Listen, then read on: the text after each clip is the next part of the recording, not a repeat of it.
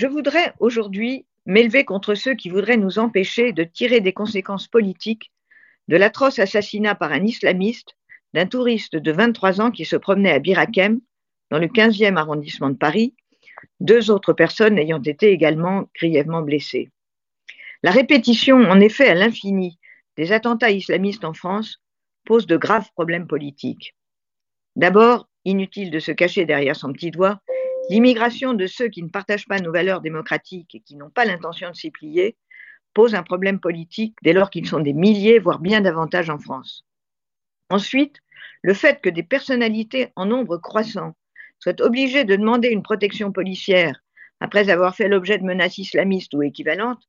pose un deuxième problème politique car ce n'est pas tenable sur le long terme.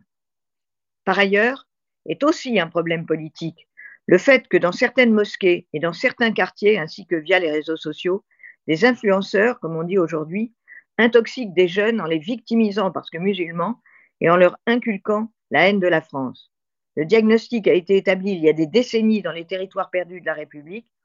un ouvrage dirigé par Georges Bensoussan, que je recommande chaudement d'ailleurs à tous les auditeurs.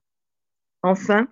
il est temps que certains juges sortent de la logique de la commisération pour aborder le terrorisme sous un angle juridique en rétablissant l'équilibre entre sécurité et liberté.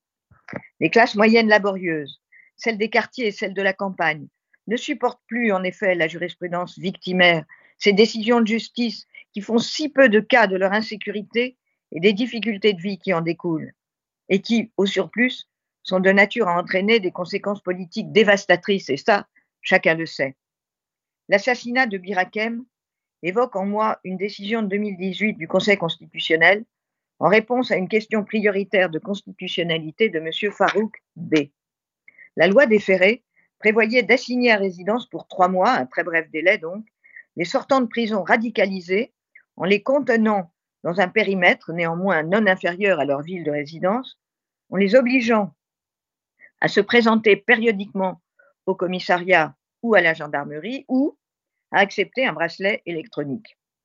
Aussi stupéfiant que cela puisse paraître, le Conseil constitutionnel de l'époque avait décidé que permettre au préfet de renouveler cette surveillance de trois mois pour trois nouveaux mois sans autorisation ou droit de recours au juge violait la liberté d'aller et venir du radicalisé et son droit à une vie familiale et privée normale. Je cite. Aussi, les dispositions en cause du Code de la sécurité intérieure avaient été sensiblement Rien ne permet d'affirmer que si l'assassin de Birakem avait porté un bracelet électronique, le drame aurait été évité.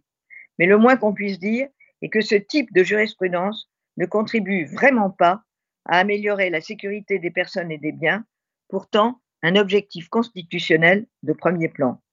Comme si, inconsciemment, certains juges considéraient le bien-être des terroristes comme équivalent au bien-être des citoyens de base que l'État a pourtant comme mission première de protéger.